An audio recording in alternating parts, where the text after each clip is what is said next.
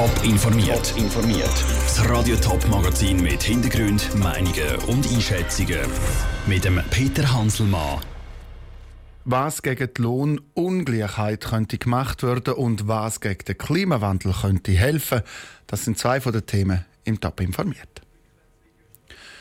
Frauen verdienen in der Schweiz im Schnitt gut ein Fünftel weniger als Männer.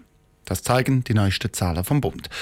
Überraschend an diesen Zahlen, zum ersten Mal seit längerem ist die Lohnungleichheit wieder grösser geworden. Und vor allem die Lohnungleichheit lässt sich immer weniger erklären, zum Beispiel mit Dienstjahr oder Bildungsniveau. Dabei hat das Parlament erst letzten Monat das neue Gleichstellungsgesetz verabschiedet. Wäre Büchi. Mit dem neuen Gleichstellungsgesetz hat das Parlament erst gerade in der Wintersession Massnahmen beschlossen, um Lohndiskriminierung zu verhindern. Und jetzt die neuen Zahlen vom Bund, die zeigen, in der Privatwirtschaft haben sich 2016 43 Prozent der Lohnunterschiede nicht erklären lassen. Ein paar Jahre vorher war der Anteil bei 39 Prozent. Und das heisst, die Lohndiskriminierung hat zugenommen. Die Schaffhauser SP-Nationalrätin Martina Munz will jetzt aber zuerst die Wirkung des neuen Gesetzes abwarten, bevor sie mit politischen Vorstößen reagiert. Untätig bleibt sie trotzdem nicht. Wir haben auch eine Lohndemo weiter geplant. Der Frauenstreiktag wird dieses Jahr wieder eine grosse Sache sein. Und wir werden ganz sicher auch das Gesetz gleich wieder müssen verschärfen Aber äh, da ist jetzt vielleicht erst jetzt, wo es gerade in Kraft ist, ein bisschen früher. Das Gleichstellungsgesetz hat bei der Parlamentsdebatte letztes Jahr viel Zähne verloren.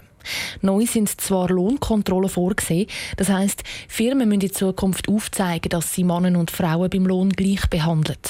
Aber das Parlament hat durchgesetzt, dass das nur für größere Firmen mit über 100 Mitarbeitern gilt. Laut dem Bund ist das grösste Problem aber bei den kleinen Firmen. Die unerklärbare Lohndifferenz liegt dort im Schnitt bei über 60 Prozent.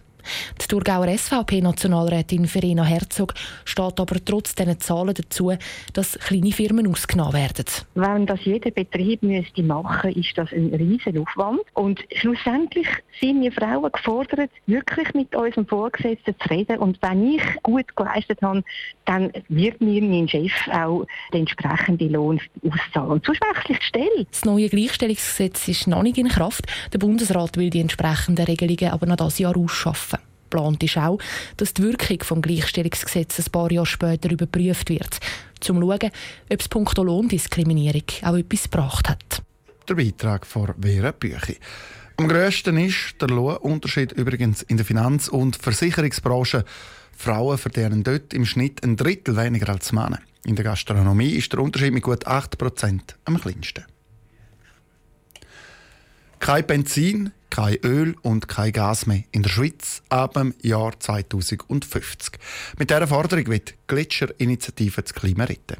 Heute ist sie offiziell präsentiert worden und Franziska Boser war dabei. Gewesen. Das Verschwinden der Gletscher sei in der Schweiz die sichtbarste Folge des Klimawandels, heisst es bei den Initianten der Gletscherinitiative. In den Alpenländern erwärmt sich das Klima fast doppelt so schnell wie im globalen Durchschnitt, sagt der Mitinitiant Marcel Henke. Ziel ist, dass die Schweiz einen Beitrag leistet, um eine katastrophale Klimaerwärmung abwenden. Das heisst konkret, wir müssen bis spätestens im Jahr 2050 mit den Treibhausgasemissionen auf Netto Null. Netto Null, das erreicht man nur mit einschneidenden Massnahmen. Ab 2050 soll in der Schweiz keine fossile Brönn- und Treibstoff mehr in Verkehr gebracht werden, heisst im Initiativtext. Das bedeutet kein Heizöl, kein Gas, kein Benzin. Der Marcel Henke ist sich bewusst, dass das viele Veränderungen bräuchte. Man verzichtet immer auf etwas und wenn es eine katastrophale Klimaerwärmung gibt, werden wir auf ganz, ganz viel verzichten, wo wir nicht selber können wählen können, auf was. Aber es wird auch Verhaltensänderungen brauchen. Es wird eine andere Welt sein, die ohne fossile Energien auskommt. Nur aus meiner Sicht gibt es keinen Grund anzunehmen, dass die andere Welt eine schlechtere Welt wird sein Geht es nach den Initianten, dann wäre es eine Welt, wo man die globale Klimaerwärmung könnte bremsen könnte. Die Zielsetzung des Pariser Klimaabkommens soll darum in der Verfassung verankert werden und das Abkommen strebt ein Netto-Null-Ziel an.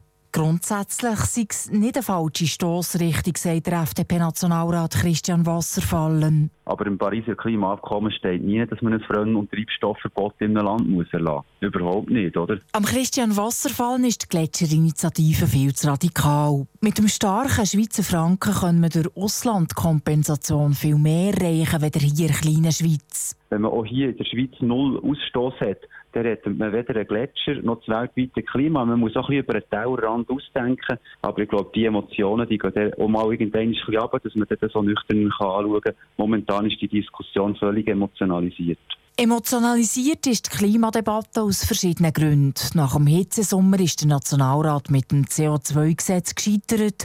Seit Anfangsjahr gehen die Jugendlichen regelmässig mit dem Klimastreik auf die Straße. Und dann hätten wir noch ein eidgenössisches Wahljahr, wo jeder Parlamentarier sich gut überlegt, wie er sich im besten Licht präsentiert. Ob das alles den Initianten hilft, die nötigen 100'000 Unterschriften zusammenzubekommen, wird sich zeigen. Aus Bern Franziska Boser. Und von Bern auf Frauenfeld. Stadtratswahlen zu Frauenfeld die sind hart umkämpft. Nachdem drei von fünf Stadträten zurückgetreten sind, bewerben sich jetzt acht Kandidaten auf die fünf Sitze im Stadtrat. Die EVP wittert ihre Chance, um den Sitz zurückzuerobern, wo sie vor 16 Jahren verloren hat. Der Patrick Walter hat den EVP-Kandidat Roland Weiss zu Frauenfeld getroffen. Das Wohnheim Adler zu Frauenfeld ist eine Einrichtung für Menschen mit einer psychischen Krankheit oder die sich von einer Drogensucht erholen. Der Roland Weiss hat es als Treffpunkt ausgewählt, weil er sich dort seit vielen Jahren engagiert. Das Wohnheim Adler ist für mich in den letzten Jahren, ich bin jetzt seit zehn Jahren im Vorstand da, äh, zu einem wichtigen Teil von meinem Leben geworden. Ich kann da viel erreichen und es ist einfach eine befriedigende Freizeitarbeit, die man da verrichten kann. Der 47-jährige EVP-Kandidat und Baufachmann wird jetzt, nach einer Pause in der Politik, in den Stadtrat gewählt werden.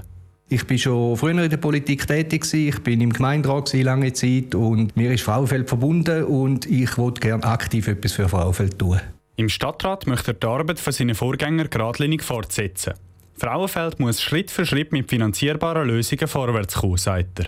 Wichtig ist, dass man da, wo bis jetzt erarbeitet worden ist, auch im gleichen Sinn weiter kann bearbeiten Das, was vom Stadtrat schon aufgeleistet ist, sagt das eine Stadtkaserne, sagt das ein Verkehrskonzept und alles, auch das Mobilitätskonzept, das sind verschiedene Faktoren, die ineinander spielen und die gilt es weiter zu bearbeiten und umzusetzen.